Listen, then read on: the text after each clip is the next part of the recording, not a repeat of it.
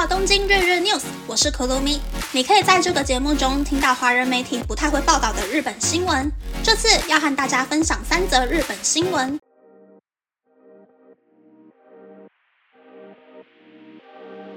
第一则新闻是，这几年有很多学校的家长会被解散掉，或是交给外部业者营运，又或是还没找到合适的委外业者，只能暂停营运。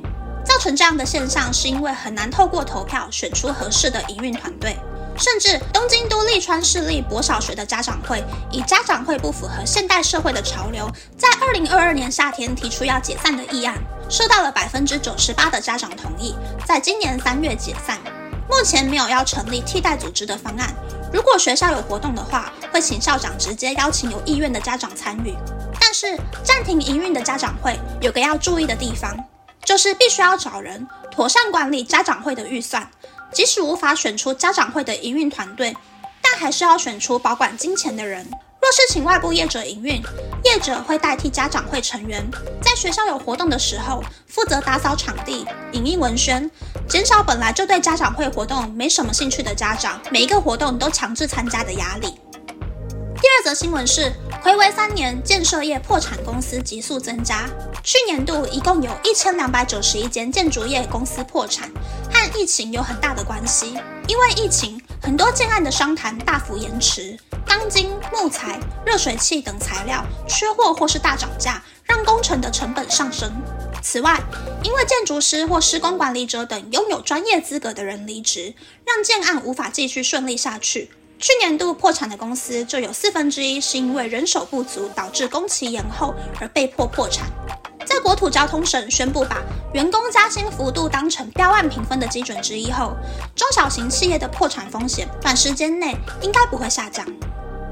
第三则新闻是，拥有一百四十六万粉丝的 YouTuber Taku 说收到来自自己使用的电信公司的工作人员私下联络，而 SoftBank 在四月九日对此发表道歉文。这名 YouTuber 在四月七日上传的影片中，说自己曾接到 SoftBank 打来的推销电话，挂掉电话后，在社群软体上收到声称是 SoftBank 员工的人告诉他，刚刚接通电话后就觉得是 Taku 的声音，客人的名字也和 Taku 的名字一模一样，就忍不住传私讯了。YouTuber 说，虽然自己并没有被威胁之类的，但光是想到原来也会发生这种事情，就觉得非常恐怖。SoftBank 接受采访表示，和代理店确认过后，发现是那边的员工对以电话联络的 SOF Bank 顾客，私下用自己的社群软体账号进行回复。SOF Bank 对于代理店会定期进行如何遵守企业规章的研修课程，会继续教育员工，并且抽查业务内容。但对于 YouTuber 的后续应对，目前无法详细说明。以上是这次和大家分享的三则新闻。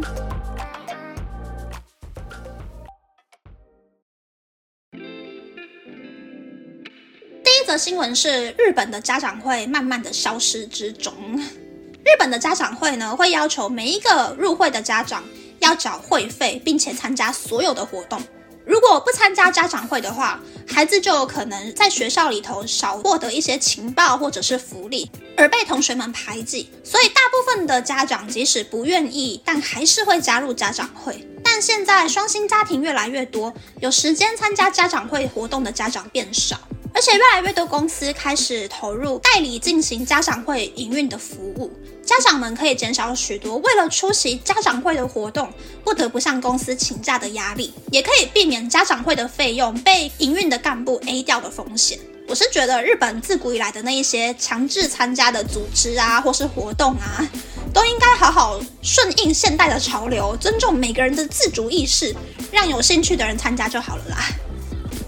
第二则新闻是建筑业破产的新闻。日本的预售屋好像是说，如果因为建设公司的原因导致交屋日程超级延后的话，会按一定的比例赔钱给屋主。那如果真的房子的交屋突然 delay 的话，银行也很难提早回收贷款的金钱，有可能会向这一些建筑业者进行一定比例的赔偿请求。所以说，真的这几年建筑业是非常非常的辛苦。但很神奇的事情是。东京目前呢，还是有一大堆建案在进行，有很多所谓的老社区，这几年呢，一直不停的在盖那种十层楼左右的公寓，然后不停的出售，真的是不知道是卖给日本人还是卖给投资客的。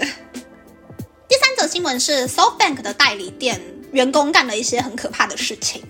这让我想到前一阵子在 K-pop 全闹得很大的韩国高铁员工偷看防弹少年团成员的高铁定位资讯，还有乘车记录，就偷偷的帮自己的朋友订了坐在防弹少年团成员旁边的座位的那个新闻，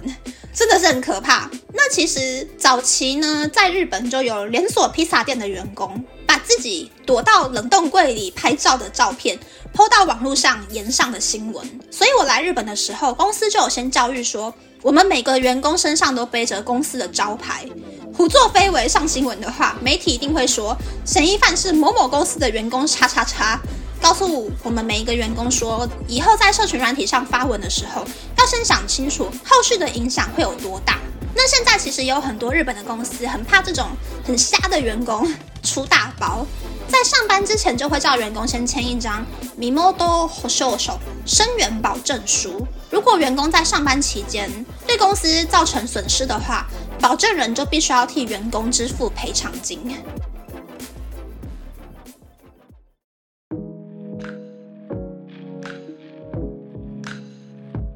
接下来想要和大家分享台日牙医的差异，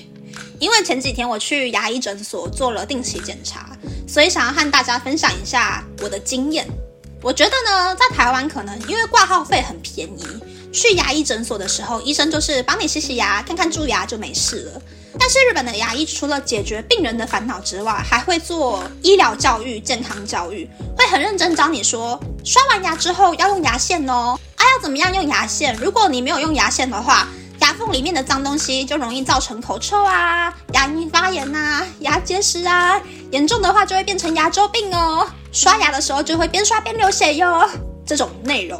的确照着日本的医生的方法去做的。我来日本就再也没有蛀过牙了，就连最容易蛀牙的智齿，到现在还是好好的，还没有到要拔掉的程度。也有可能是因为我去的台湾的诊所都比较酷酷的。然后在日本的话，可能就是教育的成分比较重，所以我可能就被当成小朋友教导清理牙齿的知识啦。大家都要好好刷牙哦。那么，那么这次的分享就到这边，不知道大家喜不喜欢这样的节目呢？欢迎大家留言和我分享你的想法。喜欢这个节目的朋友，可以在 Apple、Spotify、Google、Sound、KKBox、My Music 等 Pocket 平台和 YouTube 订阅《东京日日 News》。或是在三岸小额赞助这个节目，然后追踪东京日日 news 的 Instagram 看今天的延伸内容哦，拜拜。